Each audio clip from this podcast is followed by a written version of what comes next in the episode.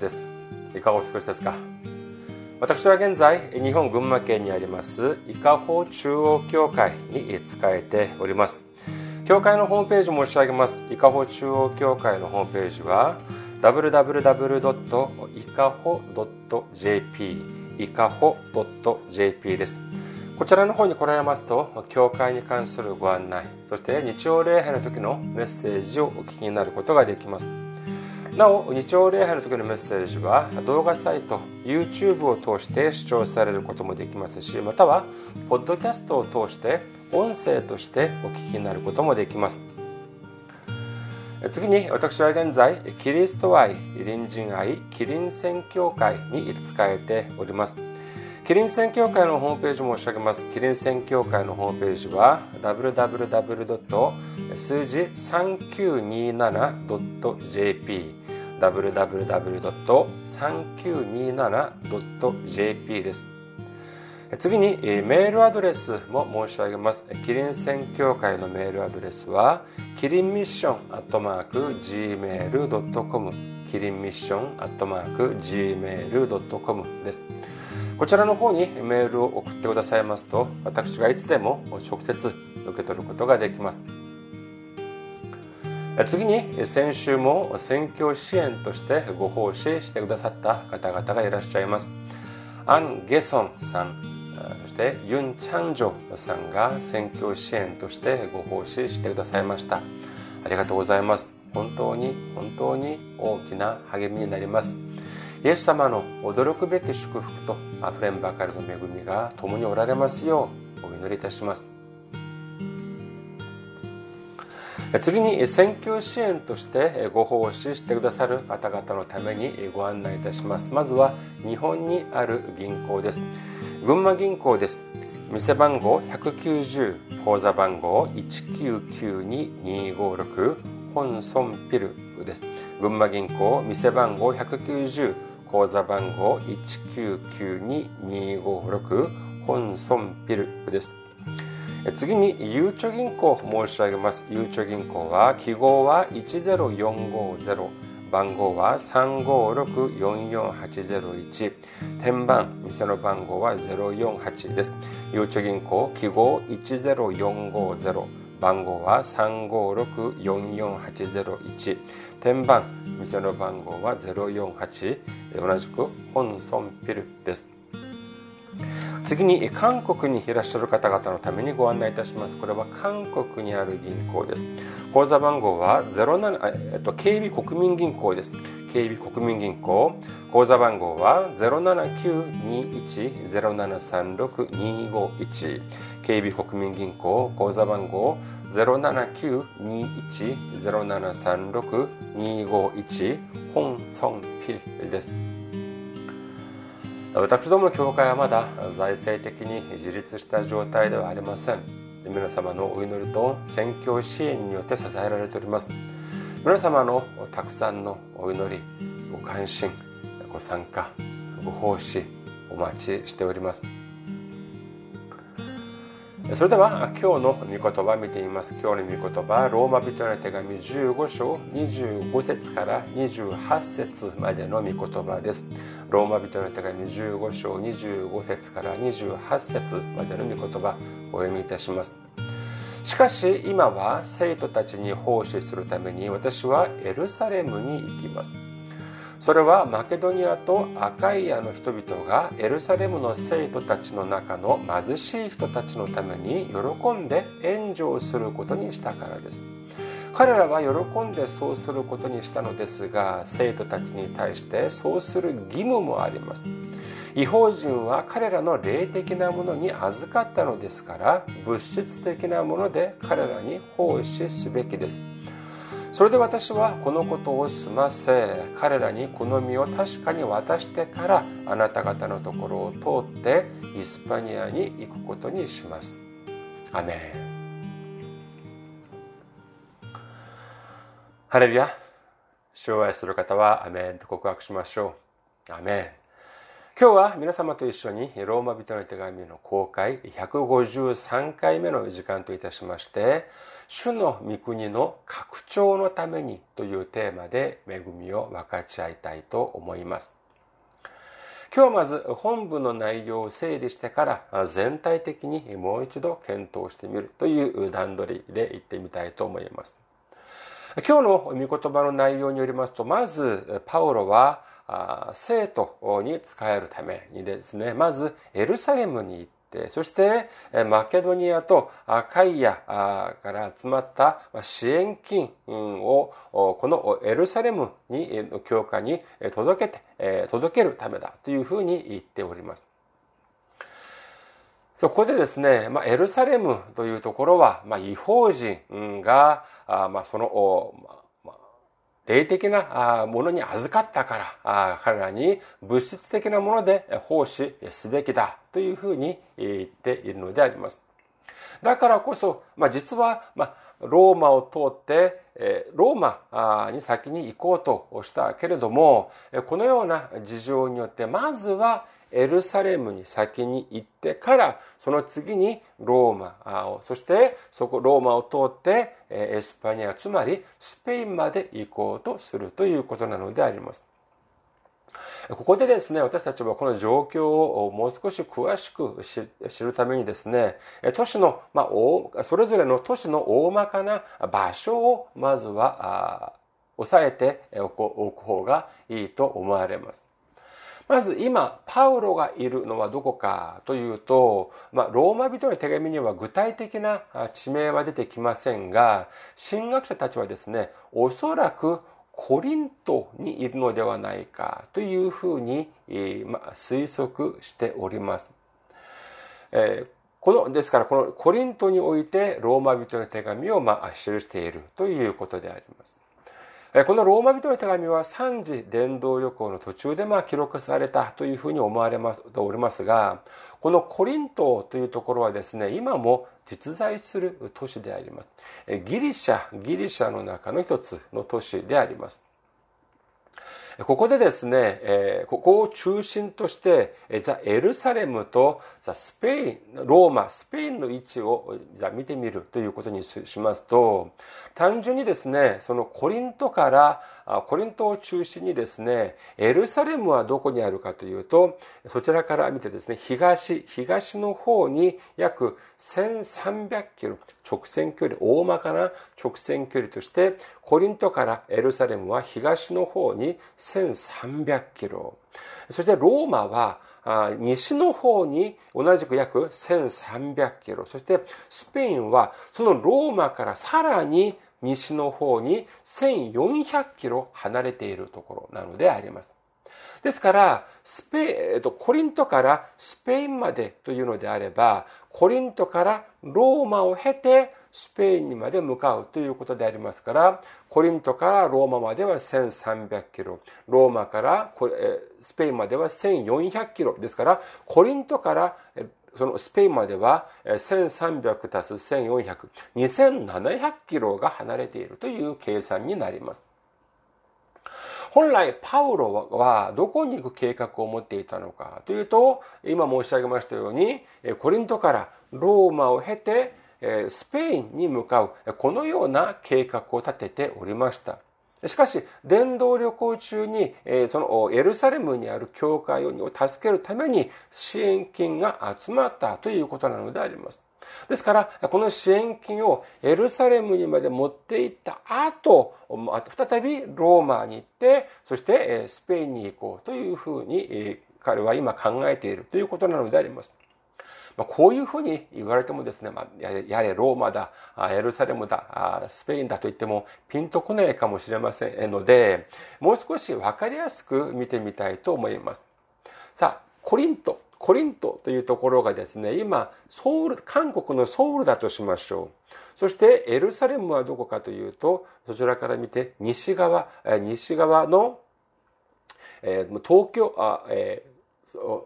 えー、東側です。東側あ東側の東京にあります。そしてローマはどこかというと、じゃあ中国の北京というふうにしましょう。スペインはモンゴルだというふうにすることにします。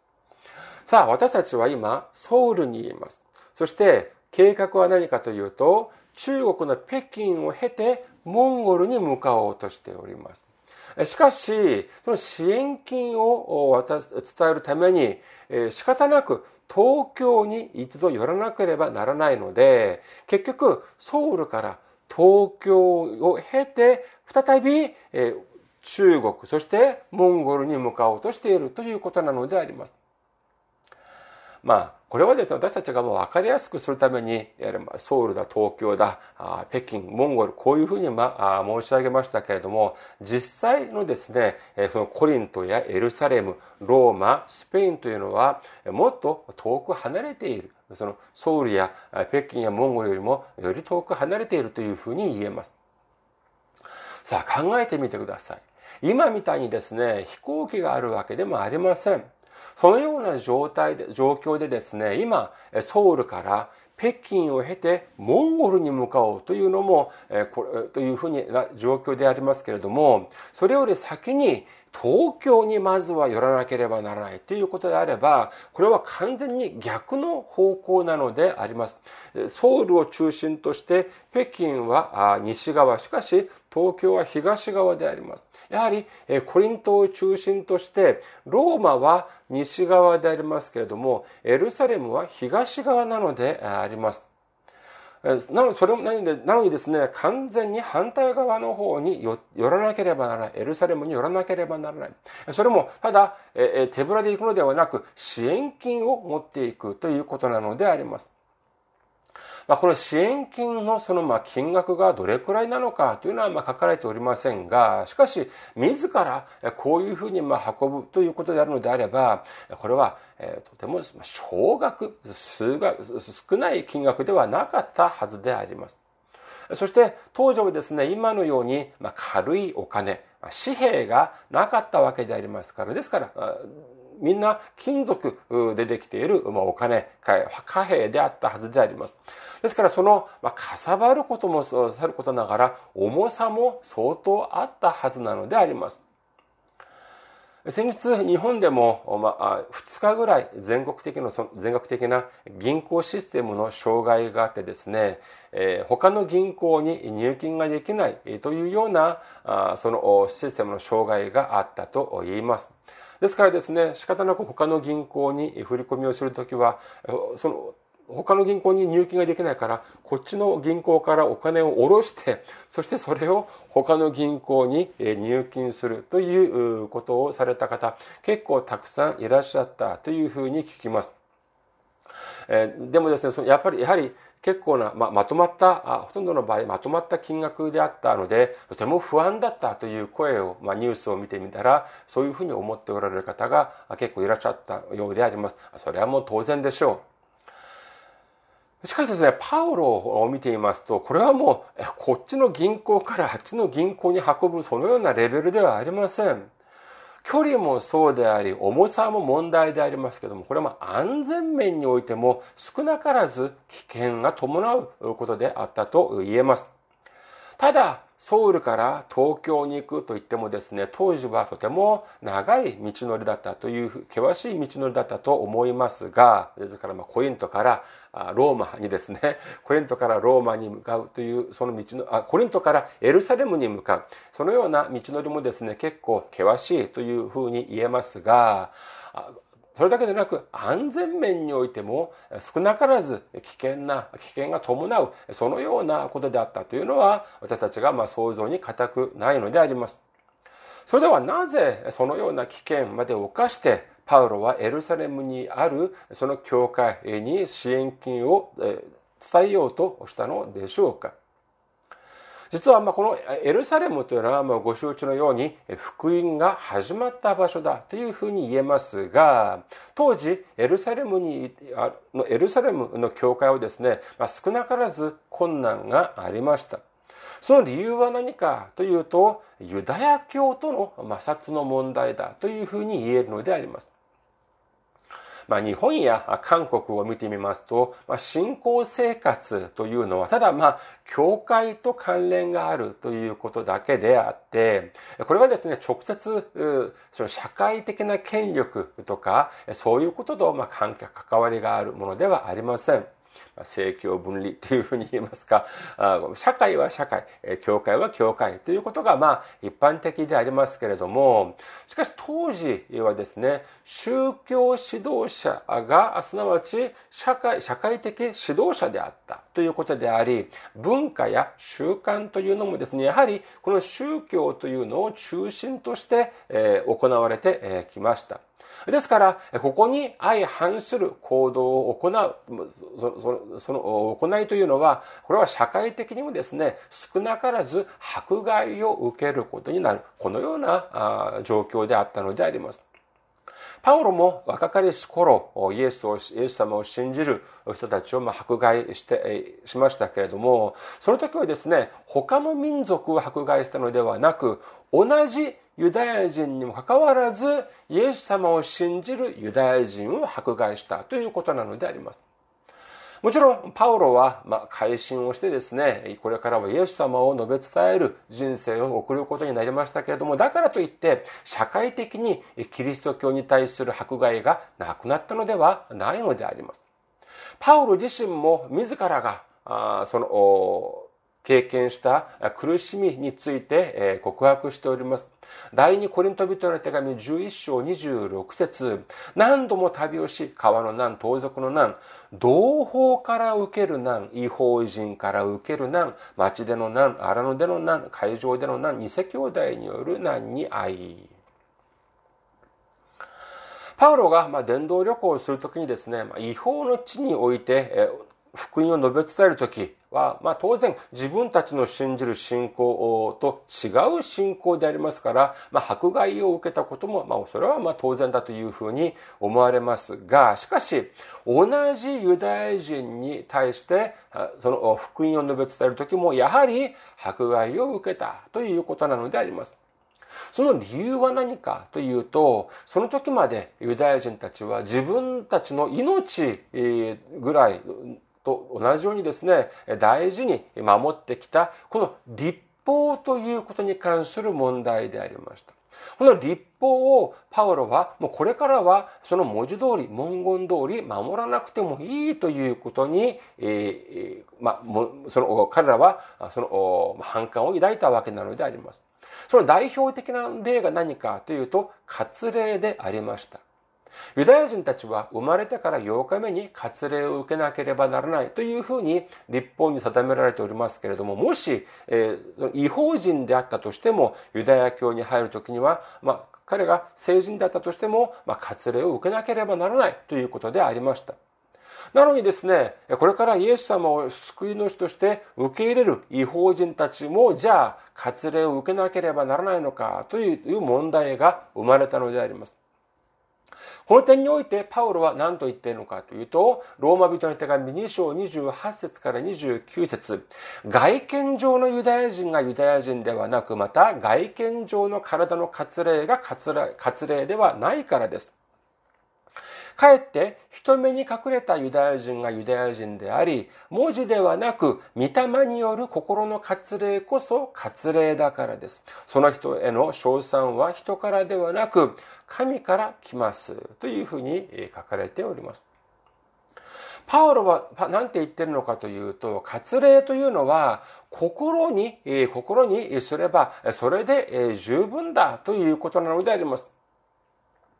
心の割礼こそが真の割礼だということでありますから、それで十分でありますから、以前のように直接的な割礼、これは受ける必要がないということなのであります。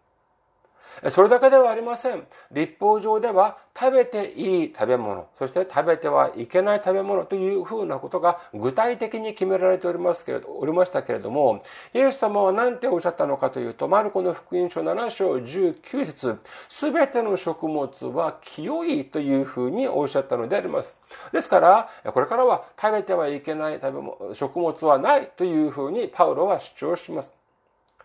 こういうふうになりますから、違法人たちのみならず、同族であるユダヤ人からも非難を浴びることになったということなのであります。だからこそ、このエルサレムにある教会はだんだんだんだん、ま苦しくなったという、困窮することになったということで、そういう人が増えることになったということでありますから、それは外からのその救いというのがもう切実な状態であったのであります。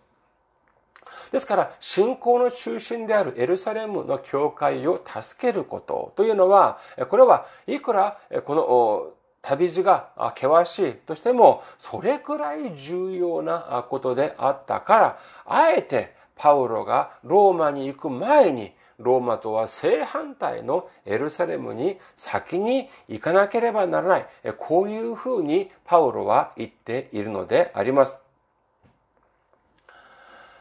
さあ、ここで一つ見て考えてみることにいたします。先週考えてみたことと同じことを考えてみましょうか。いや、パウロってどういう人物ですか？それこそ主と共に歩み、主の働きを誰よりも献身的に、えー、その、成し遂げた人物ではありませんか？それだけではありません。彼はたくさんの驚くべき働きも行いました。先週見てみた通りですね、病を癒し、そして死人を生き返らせたりもしましたけれども、それだけではありません。使徒の働き19章12節彼が身につけていた手ぬぐいや前掛けを持っていって病人たちに当てると病気が去り悪霊も出ていくほどであったということなのであります。これは驚くべきことではありませんか。パウロが持っていた手ぬぐいをですね、この病人に持っていけば、そして当てればですね、それで病が癒され、そして悪霊が出ていった。そのようなことも起こったっていうのは、これは本当にですね、旧約の中のモーゼや、あるいはエリアも思い出してしまうのであります。じゃあ、それじゃあですね、そのようなパウロというある、もパウロともあろう方がですね、やはり山を、山を越え、そして海を渡り、そ、そこ、そんなことまでして支援金を集めて、そしてその支援金の配達までしなきゃいけないのかということなのであります。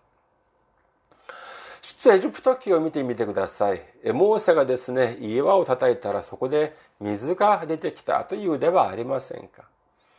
まあ、このような場面を描いた、まあ、その映画とか絵とかでも結構たくさんあると思われます思われます。そして皆さんもまあご覧になったことがあるのではないかと思われますがその絵の中にはですね何か湧き水が出てくる泉のようなものが出てくるそのような風に書かれている絵も見たことがありますがいやいや考えてみてください。その水で水を誰が飲みましたか？その水によって当時荒野にいたイスラエルの民たちが飲んだということではないでしょうか当時イスラエルの人々はですね、出エジプト記12章37節によりますと、成人男性だけで60万人ということでありました。これをもとに推定するとですね、老若男女全体の人口はおそらく200万ぐらい、190万から200万ぐらいになった。今私たちが私たちがいるその群馬県の人口が大体190から200ぐらいだと言われますけれども大体それぐらいの人口であったというふうにまあ神学者たちは見ているのであります。それではですね、その岩から湧き出てきた水をですね、200万人が飲んだということでありますから、その量がですね、ちょろちょろと出てくる、その湧き水のような、そのような量だ量だったでしょうか。いやいやいや、おそらくもう滝のように、えー、出てくるそのような、もうとても大量の水であったはずなのであります。まあ、これは、まあ、モーセの働きというよりも、当然神様の働きでありますが、それでは、じゃあ、パウロがですね、まあ、長い道のりまで行くというのは、まあ、いいとしましょう。じゃあ、それはいいとしてもですね、その神様の働きのために必要である、そのようなお金なのであれば、地でも空からでもですね、もう滝のようにお金が湧き湧き出てもいいようなものではありませんか？本文によりますと、マケドニアや赤いあのところでですね、人々がま支援金を集めたということでありますが、まあ、違法の地で、違法の地で、そのような、まあ、その支援金を集めたということでありますから、そんな豊かな、その潤った状況ではないはずであります。お互い結構まあ、その、ま、貧しいながらもですね、一つ一つ少しずつ集めたその支援金であったはずであり、そしてそれを一生懸命ですね、エッサコに去っていって、そしてコリントまで持ってきて、そしてコリントからはエルサレムまで私の危険を顧みず、それを運ぶということでありますが、いや、パウロがそこまでする必要があったかということなのであります。まさか神様の道からが荒野で水は出せどもお金は出すことができない。そういう方ではないはずであります。ここではですね、これにはなぜじゃあこういうことをパウロがしたのかというと、これは主が望まれることが、間違いなくあったからだというふうに私たちは考えることができるのであります。パウロが集めたこの支援金というのはですね、単にですね、その一般的な募金、そのような恵まれない子供たちとか、そのような一般的な家庭、その献金、その募金ではなく、主の皆において、教会に捧げられた捧げ物、献金というふうに考えることができるのであります。それでは、この献金、捧げ物という意味は何なのかをまず考えてみることにいたします。これはまあ、この巷でも同じでありますけれども、旧約を見てみるとですね、一つの国が他の国に使えるというその証はじゃ何でありましょうか？それはまさしくこの貢ぎ物だというふうに言えるのであります。にもかかわらず、それによって私はあなたの国に仕えていますよということをま認めるという、そういう証というふうに言えるのであります。なのに、これをじゃやらないというふうになると、これはどういうふうに、何を指すのかというと、第二列王記17章4節を見てみます。第二列王記17章4節しかし、アッシリアの王は、ホセアの謀反に気がついた。ホセアがエジプトの王、ソに死者たちを使わし、アッシリアの王には年々の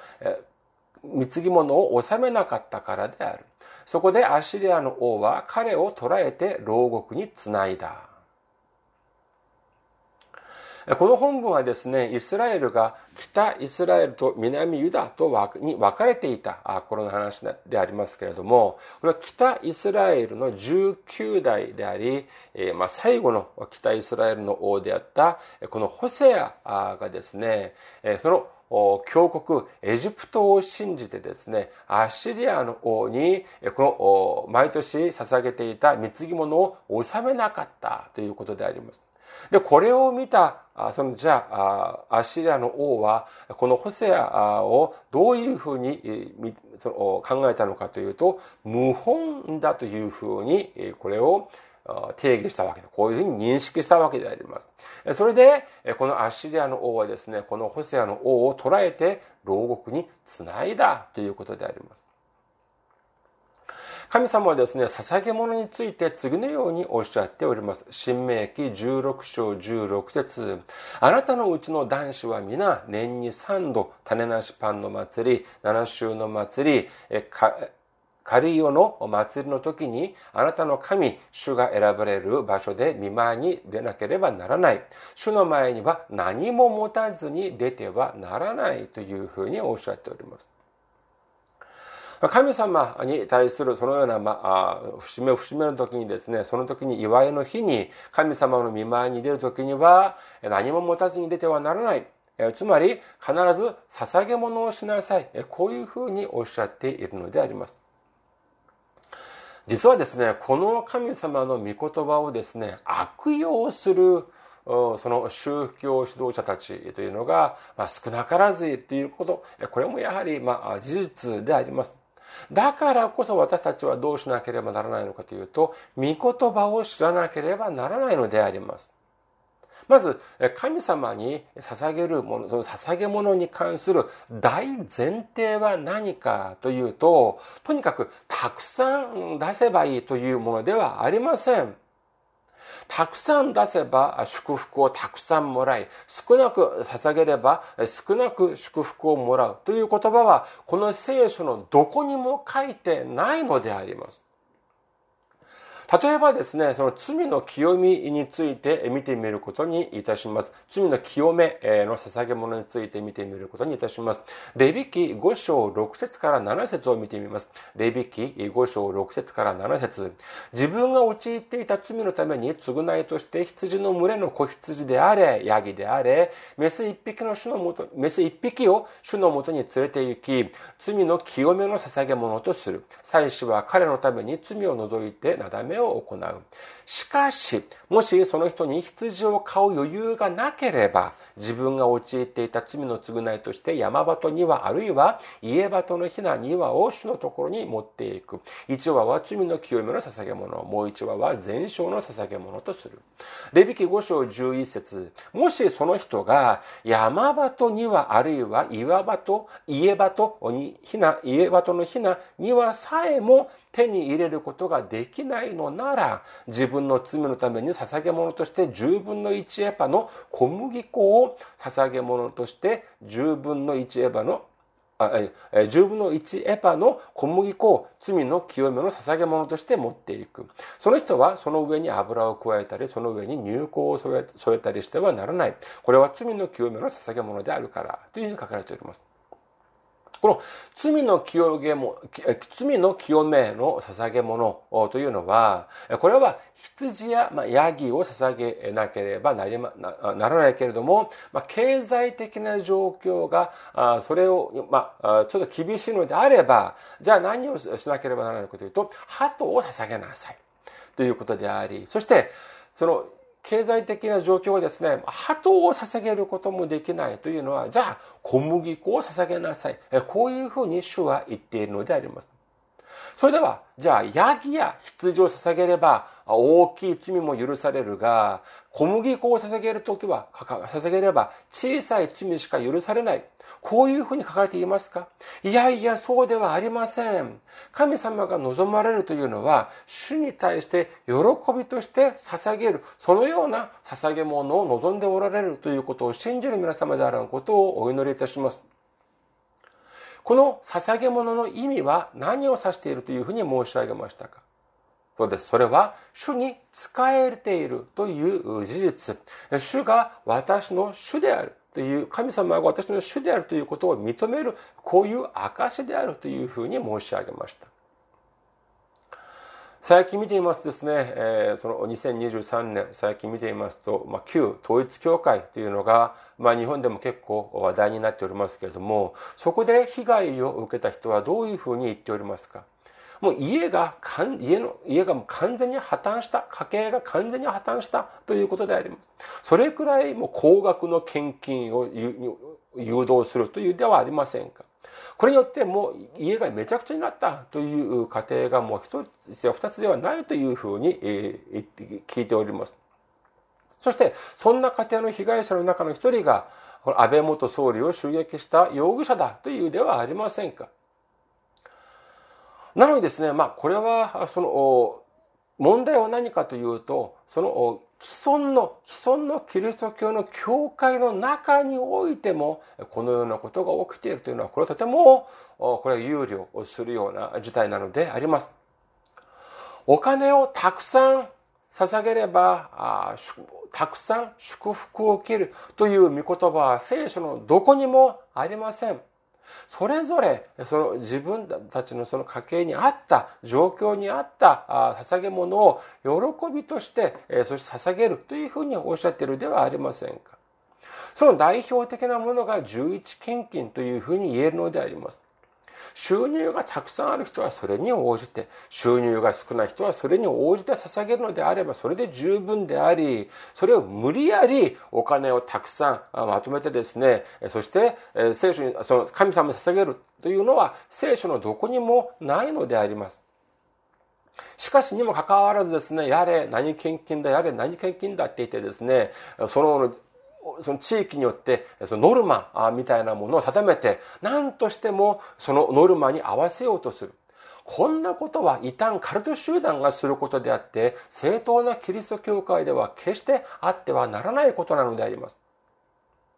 私たちは信仰によって自由を得なければならないのに、むしろこういうふうになってしまうと、信仰によって自由が奪われてしまうということになってしまうではありませんか。このような被害が増える、その理由は何でありましょうか？それはまさしく聖書を私たちがあまりにも知らないからなのであります。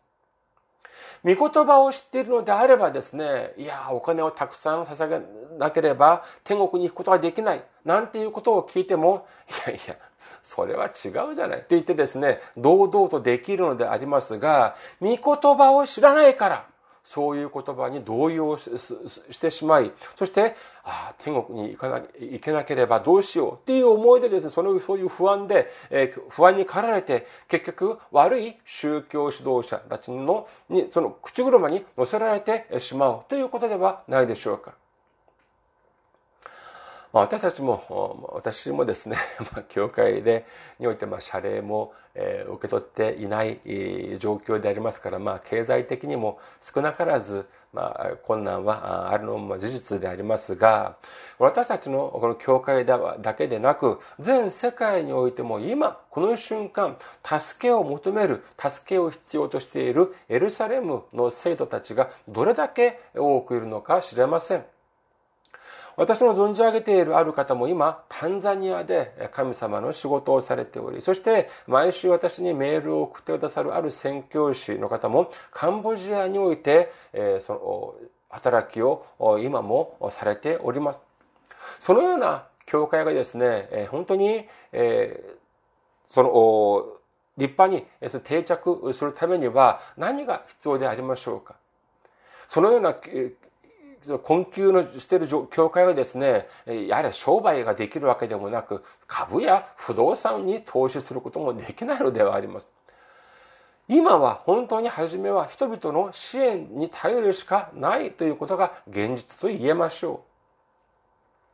実はもう私もその、ま、福音を述べ伝え、そして選挙支援をお願いするためにですね、毎週日本や韓国をはじめ全世界に伝道メール、福音メールを送っておりますけれども、本当に一面識もない方からのその選挙支援のおかげでですね、今もこのように主の働きを一つ一歩一歩共に歩んでいくことができる状況なのであります。そのような方の中でですね、まあ、もちろん、あまあ、豊かな その、えー、十分な支援をしてくださるというのは、それこそ本当に大きな励みになります。それはもう事実であります。しかし逆にそうでない金額の方、そのような金額を支援してくださったという方もですね、やはり同じく恵みに溢れるのであります。そのような、まあ、決して豊かではない、そのような献金であったとしてもですね、支援金であったとしても、そのここに込められたその思いというのはどれほど大きいか知れません。そのような心を感じることができる。これが本当に私の正直な心境であります。まあ、だからといってもですね、そういうような方たちばかりではありません。まあ、少し厳しい メールを送ってこられる方もおられますけれども先日はそういう方もいらっしゃいました。どういう方かというとですねまあ一晩中あるまあ作業をしていましたけれどもそれがですね、まあ、2021年ま、今が2023年でありますから、まあ、今から2年前でありますけれども2021年11月11日朝5時38分であります。えー、なんでこんここにですねその時にですねある電話が1本かかってきたのであります。2021年11月11日朝5時38分。なんでこんなふうに正確に分かっているのかというとですね先日、えー、携帯スマホをですね見てみたらまだ記録が残っていました。それでまあ電話が鳴ったんで、まあ、その出てみたらですねある男の方がでしてありました。でも朝早く申し訳ありませんという言葉もなく あの話を始められましたけれどもじゃあその話の内容っていうのは何だったのかというとですね自分がどの学校でどこをどの学校に入ってどこを卒業しそしてどの学位を得てというそのような自分の履歴を延々と繰り返すのであります。でまあなんかねあの声の感じがあ少しまあ一杯引っ掛けたなっていうような 感じでありました。まあそまあそれがまずそんな大したことではありませんそんな別に罪とかそういうことを申し上げているのではありませんがまあ聞いていましたそしたらですね延々とその自分のプロフィール履歴をですね繰り返した後ですねでも同じループ を言っていたのでありますでそれから言うのがですね私に何て言ってるのかというと私がですね自分がご自分が卒業したその大学の進学科を私も出なきゃいけないというふうにその方が言っているのであります。でえ？っていうふうに聞き返したらですねそうやそうすることによって韓国のキリスト教について知ることができるというふうにこの方が言っているのであります。で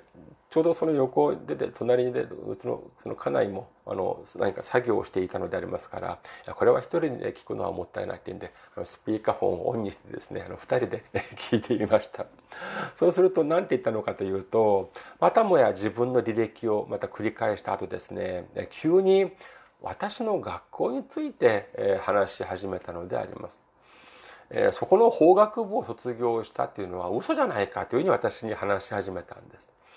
その法学部を出てその牧師をするというのはこれはそんなことはあるはずがないって言ってですね今すぐにそこにその何人か輩を送ってですねお前を捕まえに行くっていうふうに 言い出したんです。で私もその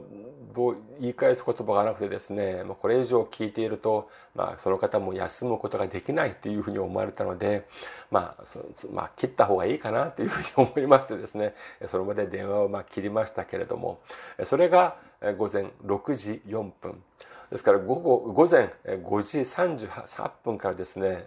6時4分まで大体まあ26分間の通話でありました。まあこれを私一人で聞いたというのはもしそういうふうになるのであれば嘘つけというふうにおっしゃるかもしれません。でも家内も一緒にそれを聞いていたんです。ですからまあ誰かがじゃあ私を捕まえに来るのかなというふうに待っていたらですね 来るわけもなしに 来るわけなんてありません。でこのようなことを、まあ、があってからですね、えーまあ、うん、そうか。そういうふうに思う方がいらっしゃるかもしれないなというふうに思い至りました。なぜかというとですね私が韓国にいた頃あるその報道放送報道番組でですねそのあるカルト集団のその取材をした番組がありました。でそこでですねその教師がですね教師がその私の出たその法学部の卒業だというふうに言っていたそうであります。で、その放送局で調べたら、その、実はそそんな、そこを出た、卒業したその記録はなかったということだったのであります。で、これですね、私も、いや、じゃあ私ももしかしたらこういうような人と同じように見られているかもしれないなというような ことも思い至りましてですね、どうしようかということでメールのアドレスをですね一般のメールと私の学校のメールアドレスを併記したらどうかというようなことを思いました。しかしこれを見てもですねまた反感を持たれる方もいらっしゃるかもしれないということでですね、まあ、うちの家内とその時今同じく言い合わせたものでありますからこれをま相談してこれ学校のメールアドレスこれ併記するのってどうかなって思ったら、えー、家内が曰くやっぱりでも書いておいた方がいいんじゃないっていうことで今はあの、まあ、G メールとあと学校のメールアドレスをまあ2つ書いている状況であります。まあ、そのようなことも経験もしながらですねにもかかわらずメールを送る理由というのはもちろんま先ほど申し上げましたようにま選挙支援をお願いするためでありますけれども一方ではまあ、このような状況が切羽詰まっているからこそ、このように一生懸命動画も撮影し、そしてメールも送り、そういうこと、働きもできるのではないかというふうに思いましてですね、これは一方で本当に感謝であるというふうに思っているのであります。まあ、実に、まあ、実はまあ本当に、えそれこそ、まあ、選挙支援をお願いするというのは本当にまあ申し訳ないという心もありますけれどもしかし私には明確な明確に信じていることがあります。それは何かというとまさにこのような働きというのを主は望んでおられるということなのであります。だからといってもう私の教会、私の宣教会だけに限ったその支援ではなく、先ほど申し上げましたように、第2、第3、そして数多くのイスラエルの生徒たちが助けを求めている。そして数多くの教会たちにそのような教会が今もいるということであり、そのような教会に対して助けを、支援をする、それを主は喜ばれるのであり、そして間違いなくその支援するその心の上に祝福をくださるという信仰があるからこそ、このような、まあ、恥を忍んでって言ったらちょっと大げさかもしれませんが、毎週メールを送らせていただいているのであります。そして、私の教会、私の宣教会もですね、早く成長して、日本や韓国をはじめ全世界にある自立していない教会を支援しそして主の御国を拡張する働きを私たちも早く始めようと思っている。これが私たちの望みであります。主はこの地のリバイバル復興を望んでおります主の御国の拡張を望んでおられるのでありますそしてそのことを私たちの手によって成し遂げることを望んでおられるということを信じる皆様であることをお祈りいたします。これからは主の心を持って主が私たちが私たちの小さな働きによって主がの御国が拡張され主が喜ばれる働きを共に歩んでいくことができる皆様であらんことを主の皆においてお祈りいたします。ありがとうございます。また来週お会いしましょう。